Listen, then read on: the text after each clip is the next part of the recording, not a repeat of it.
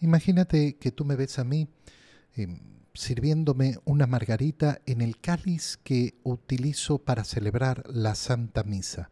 Seguramente te escandalizarías. Claro, pero ¿qué hace este sacerdote? ¿Cómo, ¿Cómo va a estar sirviéndose un trago en el cáliz que sirve para la Santa Misa?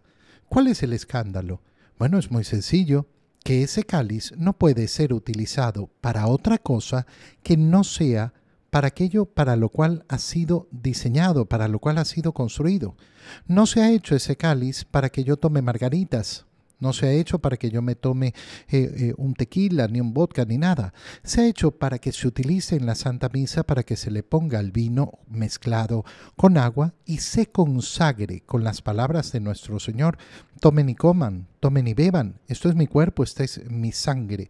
Una vez que ha concluido la Santa Misa, ¿qué se hace con ese cáliz? Se guarda, se reserva, porque solo puede ser utilizado en la Santa Misa. No sirve para otra cosa y no puede ser utilizado para otra cosa. Esto es lo que se llama un objeto sagrado, un objeto consagrado, es decir, que se ha dedicado solo y exclusivamente para el uso de ese tributo, de esa gloria, de esa, eh, de esa liturgia que nosotros ofrecemos a Dios.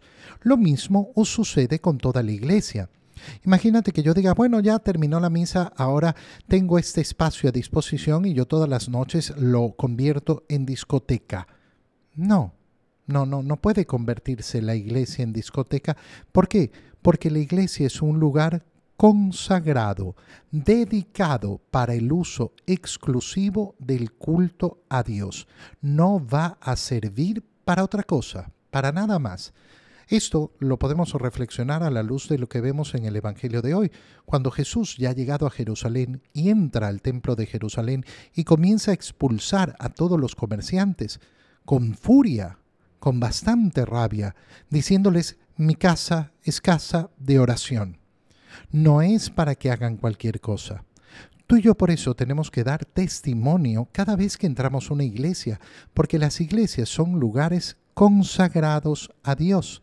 Y efectivamente, yo por eso no, no, ay, no, yo estoy con el teléfono, no, porque no está la misa. No, no importa si está la misa o no. La iglesia no es temporalmente dedicada a Dios, es siempre dedicada a Dios. Lleva esta reflexión a tu vida a mi vida, porque así tenemos que ser también.